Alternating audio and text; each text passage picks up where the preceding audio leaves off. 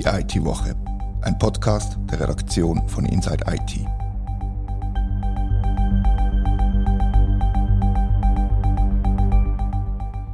Herzlich willkommen zur IT-Woche. Heute reden wir über Ransomware und die zunehmende Anzahl Angriffe auf Schweizer Unternehmen. Mein Name ist Rita Vogt, bei mir hockt der Tom Schwendner und der Philipp Anz, die sich über Wochen mit dem Thema auseinandergesetzt haben und eine ganze Serie von Artikeln dazu publiziert haben. Aber zuerst ein kurzer Werbespot.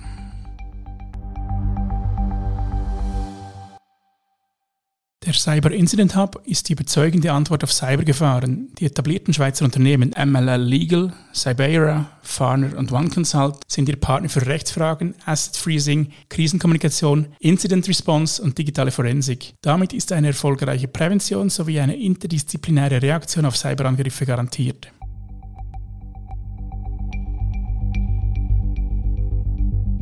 Tom und Philipp, was war der Auslöser, gewesen, eine Serie zum Thema Ransomware zu machen? Es ist so, dass das Thema uns auf der Redaktion, also nicht nur der Tom und mich, äh, eigentlich seit Monaten oder seit Jahren immer stärker beschäftigt. Äh, wir veröffentlichen immer mehr Artikel zu dem Thema.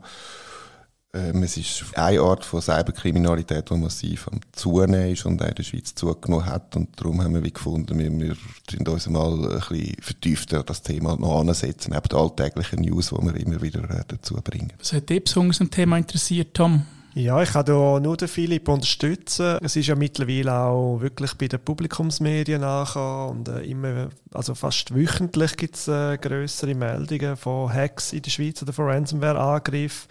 Wir haben allein in den letzten zwölf Monaten unzählige äh, Artikel publiziert, beziehungsweise du hast, glaube zählt dann sogar, Philipp. Weißt du gerade, wie viele es sind? Also ich habe nur die erzählt, die wir explizit zu einzelnen Fällen in der Schweiz veröffentlicht haben, also zu äh, Unternehmen, Organisationen, die angegriffen worden sind. Das sind jetzt bei uns äh, sind das über 30 gewesen, nur zu Schweizer Fällen. Also dann haben wir die internationalen, die ganzen Studien, haben wir da noch nicht mitgerechnet. Und es ist auch in der Security-Welt ist es ein riesiges Thema. Auf jeder Konferenz, in jeder zweiten Studie gibt es mindestens einen, einen, Blog dazu. Und äh, ich glaube, es ist das, was wirklich auch die Experten, wo wir auch verschiedene Gespräche geführt haben, beschäftigt. Also wir haben mehr als 30 Fälle in den letzten zwölf Monaten auf Schweizer Unternehmen. Das sind die, wo wir Artikel dazu veröffentlicht haben. Also die tatsächliche Zahl liegt, natürlich noch einiges höher, weil wir haben auch nicht jeden Fall aufgegriffen. Also so, klingt jetzt vielleicht ein bisschen hart, aber wir haben jetzt nicht über jede zehn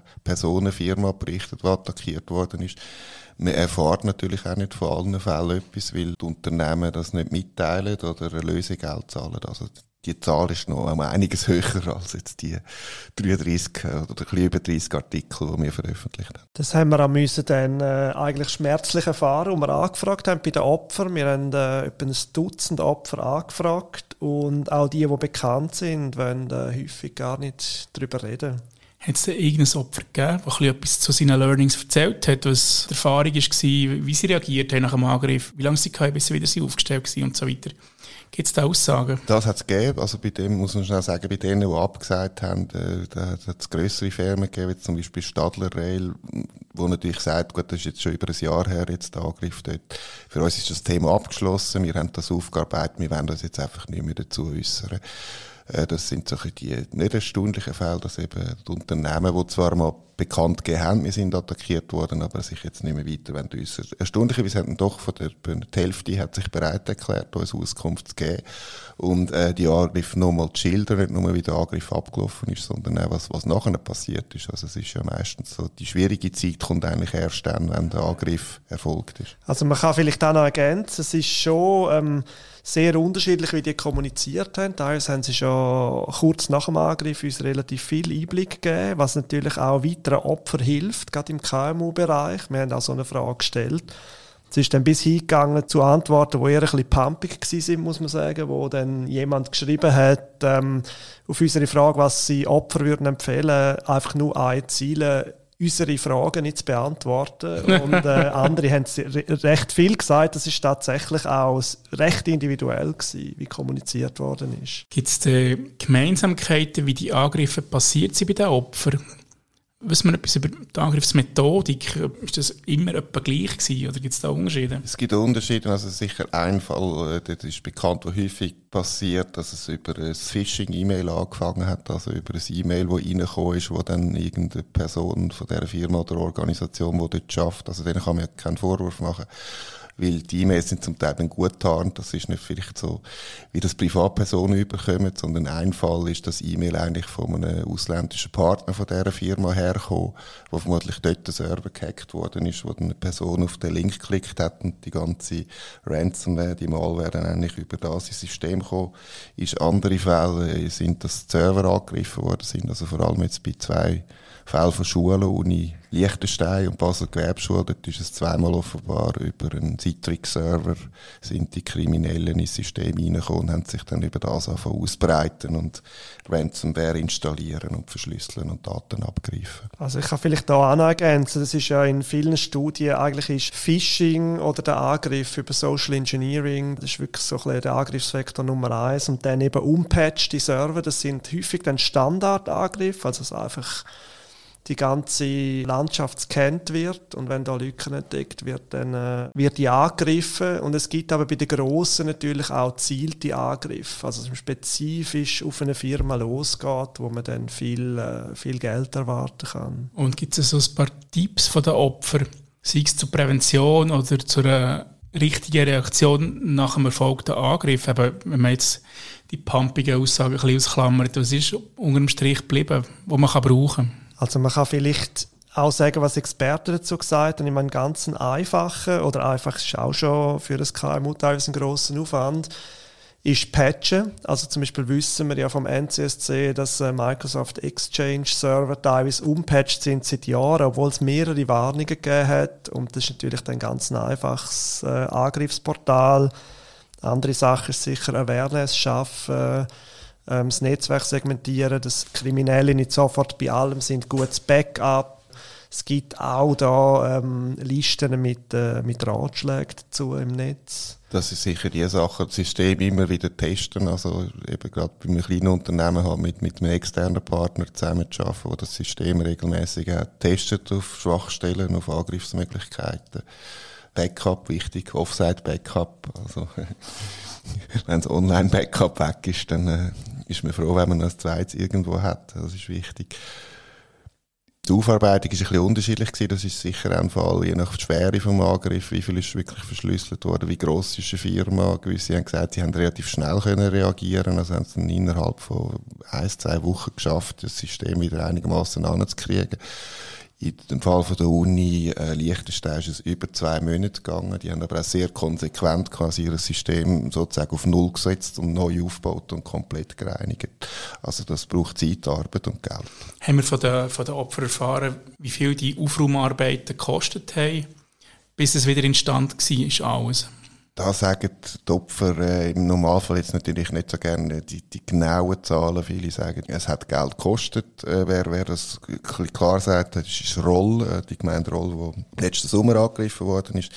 Dort haben so ein bisschen jetzt rein die internen Aufarbeitungen bis jetzt etwa 150.000 Franken gekostet. Das heisst, mit Leuten, die man hat müssen anstellen externe Spezialisten, die man hat müssen dazu holen um äh, die Daten wieder anzukriegen und die Systeme zu bereinigen. Und was man da dazu ganz klar sagen muss, wir haben ja mit Pascal Lamia vom NCSC geredet und gesagt, der muss immer oder häufig der Geschäftsführung erklären, dass die Aufräumarbeiten mal ein, erste, ein erstes Budget benötigen und nachher muss man die Systeme sauber wieder ankriegen auch, weil also ist die Frage, was für Security-Maßnahmen man beschließt und so weiter. Und wenn man das System nicht gründlich reinigt, was eben jetzt zum Beispiel die Uni Liechtenstein gemacht hat, dann haben die Kriminellen eigentlich ein Jahresabo. Es ist auch bekannt, dass viele Ransomware-Opfer, die gezahlt haben, wieder angegriffen werden, entweder von der gleichen Bande oder von anderen Banden, die die gleichen offenen Lücken wieder angreifen. Da gibt es ein riesen Ökosystem oder einen riesigen Markt im Dark Web, wo man auch Lücken kaufen kann und so weiter. Und äh,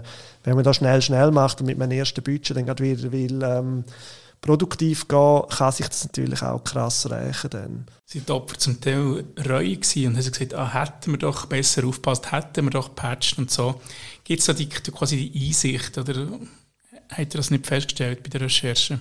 Es gibt Einsichten, also jetzt um wieder den Fall Uni Liechtenstein zu erwähnen, also dort hat es geheißen, wir haben eigentlich gewusst, wir haben eine Schwachstelle, wir sind quasi dran gewesen, die zu beheben, was passiert ist. Also so ein bisschen der, der, Vorwurf gegen sich selber, wir hätten noch ein bisschen schneller müssen sein, dann wäre es vielleicht nicht passiert.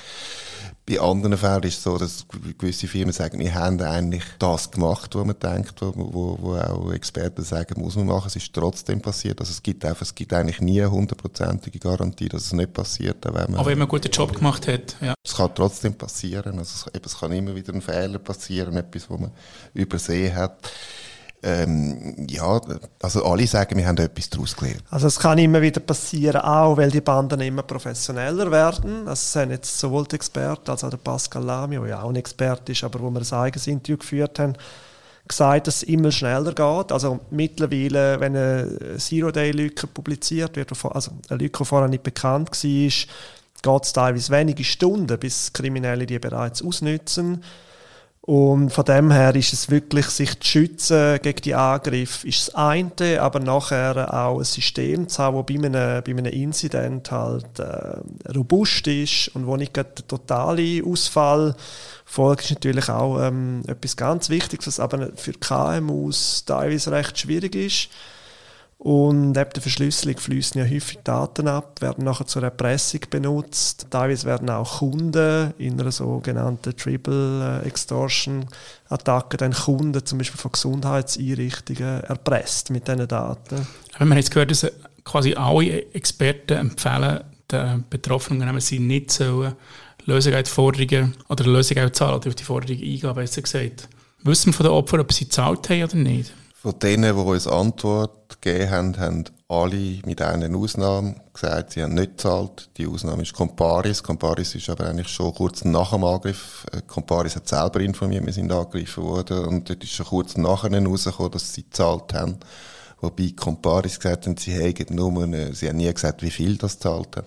Sie hätten quasi wie für einen gewissen Teil, wo sie sonst nicht hätten können, wieder aufschalten, hätten sie dann gleich etwas zahlt. Was nachher passiert ist mit dem Teil, ob sie dann einfach gewisse Daten haben müssen rausholen und dann gleich bereinigt haben, ist eine andere Frage. Das ist ein Fall, was bekannt ist, wo gezahlt worden ist, aber allerdings nicht wie viel.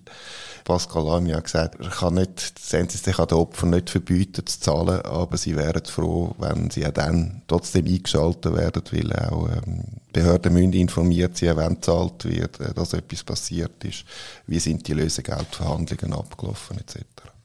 Eben, man muss ganz klar sagen, wenn man zahlt, unterstützt man das Business, ähm, das florierende Business mit sehr hohen Margen, wo eben super professionell ist. Gleichzeitig ist natürlich das Problem, wenn man halt schlecht vorbereitet war und Totalausfall hat, kann sogar halt Konkurs drohen, ein totaler Ausfall vom Geschäft. Insofern ist auch bekannt, äh, dass viele zahlen, also viele Opfer von Ransomware das Geld zahlen.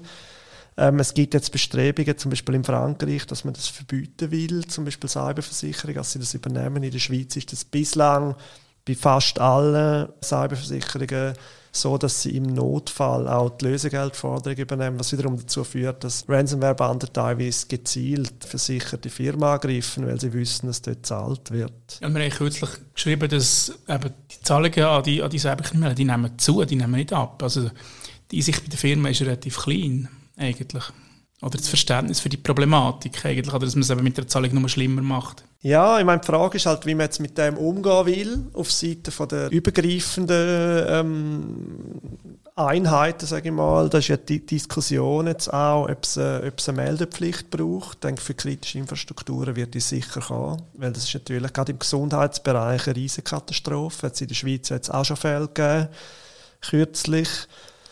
Und äh, das würde zumindest helfen, am NCSC einen Lagebericht zu erstellen, einen genaueren, wo sie auch ein zukünftige Opfer waren. Also wenn eine Firma gehackt wird und kann sagen, hey, das ist der Angriffsvektor gewesen, den man bis jetzt nicht kennt, könnte das NCSC im Kundenkreis, also sie haben, die warnen ja Betrieb von kritischer Infrastruktur, sagen, hey, momentan wird das angegriffen in der Schweiz, passen auf. Wir haben jetzt mehrfach das, das Interview mit dem Pascal Lamy angesprochen, genau. was was ist eigentlich geblieben hängen von dem, von dem Gespräch? Was, was sind seine wichtigsten Kernaussagen gewesen, besser gesagt? Ja, einiges ist jetzt schon genannt worden. Was ich interessant fand, ist auch die Arbeitsteilung zwischen dem NCSC und privaten Security-Firmen, wo das NCSC halt einfach eine erste ähm, Feuerwehrübungen macht. Das ist ein Bild von Pascal Lamy. Und nachher private Firma eigentlich dann das Haus sozusagen wieder aufbauen sollte. Ähm, was ich auch interessant fand, ist, dass er wegen dem Ukraine-Krieg in der Schweiz hat sich die Situation noch nicht wahnsinnig verändert. Es gibt ein paar Spam-Angriffe, die das Thema benutzen aber keine gezielten Angriffe jetzt, äh, auf die Infrastruktur in der Schweiz. Aber er hat ja zum Beispiel auf kritische Infrastrukturen und das Gesundheitswesen im Speziellen hergewiesen. Wieso das? Also ihm macht vor allem das Gesundheitswesen Sorgen. Da nehmen die Angriffe zu. Das ist eben, also wir haben jetzt sicher drei Fälle gehabt in der letzten kürzeren Zeit von Arztpraxen im Kanton Freiburg, im Kanton Neuburg, im Kanton Appenzell, wo angegriffen worden sind und Gesundheitsdaten gestohlen worden sind. Also einerseits ist es sehr heikel wegen den sensiblen Daten, die wegkommen. Andererseits ist es so, dass quasi medizinische Versorgung kann ausgehebelt werden. Also wenn ein Spital attackiert wird und nicht mehr kann äh, Patienten versorgen, wenn Akten von Operationsverläufen nicht mehr zugänglich sind, Ärzte ihre Patienten und Patientinnen nicht mehr können behandeln, das ist ein hochkritisches äh, Gefahrenherd und, und Pascal Mania sagt eben, es macht ihm Sorgen, weil, weil äh, die Sachen sind einfach noch nicht genug geschützt in der Schweiz zurzeit. Es läuft aber auch einiges. Ich habe gerade vor wenigen Tagen mit einem äh, mittelgroßen Spital aus der Innerschweiz geredet und die haben wirklich jetzt auch neue Massnahmen ergriffen. Und interessant ist, dort hat man jetzt auch berechnet, die machen etwa eine Viertelmillion Umsatz am Tag. Und pro Ausfalltag äh, fallen natürlich nicht alle, alle Leistungen aus. Also man kann weiterhin Leute behandeln in aller Regel. Aber äh, das lohnt sich quasi auch, Sicherheitsmaßnahmen zu ergreifen. Äh, das ist das große Problem bei Security-Maßnahmen, dass sie halt nicht zum Umsatzgewinn oder zur Verbesserung der Dienstleistungen beitragen, sondern erst im Fall von einem Incident eigentlich sich zeigt, was die Werte sind. Und wenn man gute Security hat, dann hat man quasi eher keinen Vorfall. Das ist eigentlich das gleiche Paradox wie äh, bei den Corona-Maßnahmen, wenn man sie ergreift, nehmen Fälle eher nicht zu, wenn man sie nicht ergreift, nehmen sie zu. Ja, es ist einfach, vor allem ist es ein Kostenblock, die, die Security-Maßnahmen. Eine Investition, damit das Szenario gar nicht eintrifft. Genau, dann kann man sagen, es ist ja nichts passiert, wieso haben wir so viel Geld ausgegeben oder so viele Maßnahmen ergriffen. In der Tat, eine Situation, wo, wo jedes Unternehmen selber muss entscheiden muss, wie viel sie da wollen investieren tatsächlich. Aber wie geht es jetzt weiter? Jetzt ist ja gestern Abend zum Beispiel im Nationalrat ein Postulat von der Edith Graf-Litscher angenommen worden zu der Meldepflicht. Jetzt kommt der Ständerat wieder im, im Herbst. Was würde das bringen? Hat er da eine Einschätzung? Ist zur Meldepflicht auch etwas gesagt worden vom, vom NCSC oder von anderen Experten? Vom NCSC ist gesagt worden, äh, Pascal hat gesagt, ja, früher hat er eigentlich sehr auf, so ein bisschen auf, ist er Vertreter von der Freiwilligkeit von, Meldungen, aber mittlerweile ist er umgeschwenkt, also sicher auch durch die Zunahme von so Angriffen, zu einem Befürworter, weil, weil Behörden oder jetzt in dem Fall wirklich NCSC zu mehr Informationen kommt, äh, mehr, mehr Infos hat, äh, wie, wie laufen die Angriffe ab und natürlich eben auch mehr Prävention und, und Warnungen kann machen, dass es allenfalls oder hoffentlich dann nicht dazu kommt.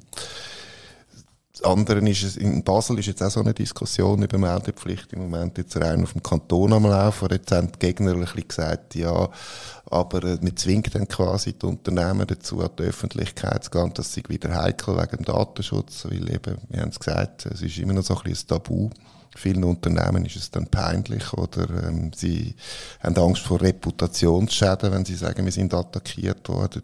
Dabei grundsätzlich ist vielleicht eher das, Gegenteil der Fall. Äh, wenn eine Privatperson einen Einbruch gehabt hat, geht man im auch zu der Polizei, man geht zu der Versicherung und man, man redet darüber, ähm, auch in der Hoffnung, um eben können, bei anderen möglichen Opfern so Angriff zu verhindern. Ich, ich halte das übrigens sowieso für ein hirnrissiges Argument, weil wenn alle in die Öffentlichkeit gehen würden, würde man sehen, wie vielen das passiert. Das würde vielleicht eher den Charakter von einem klassischen Einbruch bekommen, wo jedem passieren kann, statt dass wie heute, äh, wenn jemand in die Öffentlichkeit geht, der eben eher noch mit äh, Reputationsschäden rechnen muss. Ich glaube, es geht da ein bisschen um die alte Debatte, wie viel staatliche Regulierung darf es geben, wie viel kann der Markt quasi selber regeln.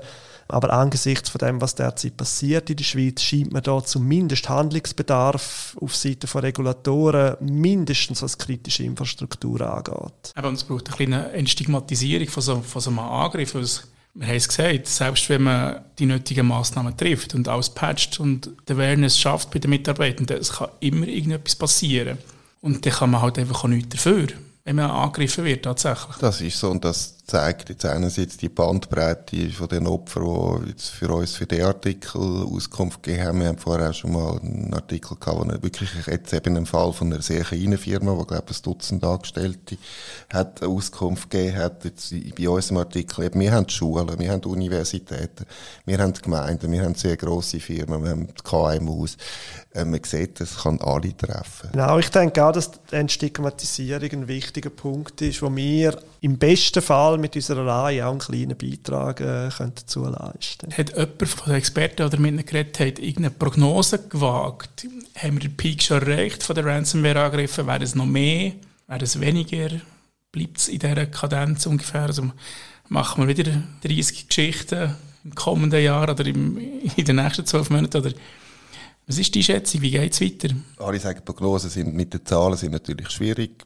Im NCSC sieht man, dass in den letzten Jahren Meldungen immer rauf sind. Alle sagen, es wird sicher nicht abnehmen.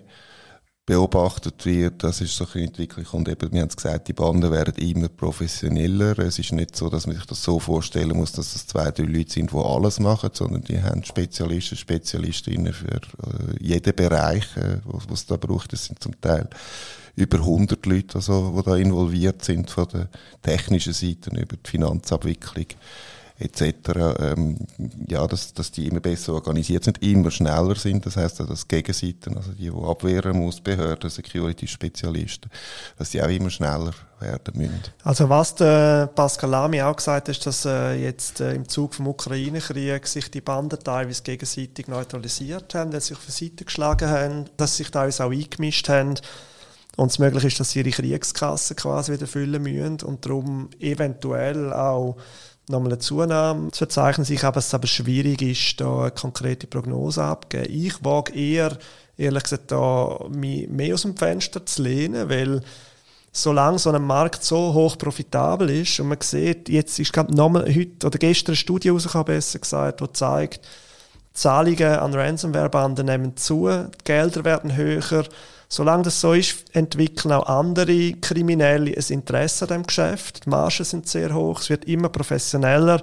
Das heißt, es ist höchstwahrscheinlich, dass die Angriffe weiter zunehmen werden, zumindest in der nächsten Zeit, bis Massnahmen ergriffen werden. Hohe Margen, tiefes Risiko, es ist wirklich ein sehr profitables Geschäft, das die Cyberkriminellen betreiben. Das ist so, auf jeden Fall. Und sie sind jetzt eben, wenn jetzt wegen dem Ukraine-Konflikt, sie sind nicht weg. Wir haben jetzt gerade wieder so einen Fall gehabt, Conti, das ist eine Bande, wo, wir haben auch schon darüber geredet gehabt, die sich auf die Seite von Russland geschlagen hat, äh, eine von der aktivsten. Die sind jetzt offenbar, Anführungszeichen, verschwunden, also ihre Leak-Seite ist weg.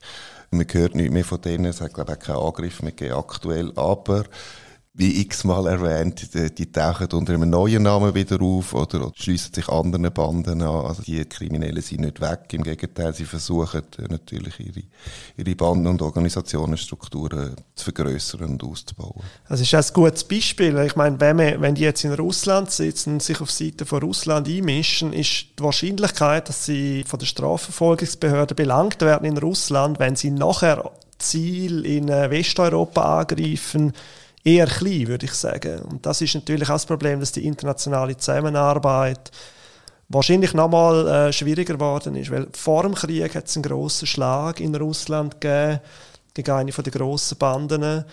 Ob das dann weiter so gehen wird, ich meine, man muss die Infrastruktur beschlagnahmen, abfahren, man muss die Verantwortlichen zur Rechenschaft ziehen. Und das ist schwieriger geworden, gerade wenn man davon ausgeht, wie Geheimdienst und auch Security-Firmen, dass viele Angriffe aus Russland kommen, äh, dann wird das sicher schwieriger werden. Also nur so mittelgute Aussichten insgesamt. Eher interessant gefunden. Danke vielmals fürs Zuhören. Wir freuen uns über Feedback an redaktion.inside-it.ch. Das war die IT-Woche, ein Podcast von der Redaktion von Inside IT. Danke vielmals fürs Zuhören.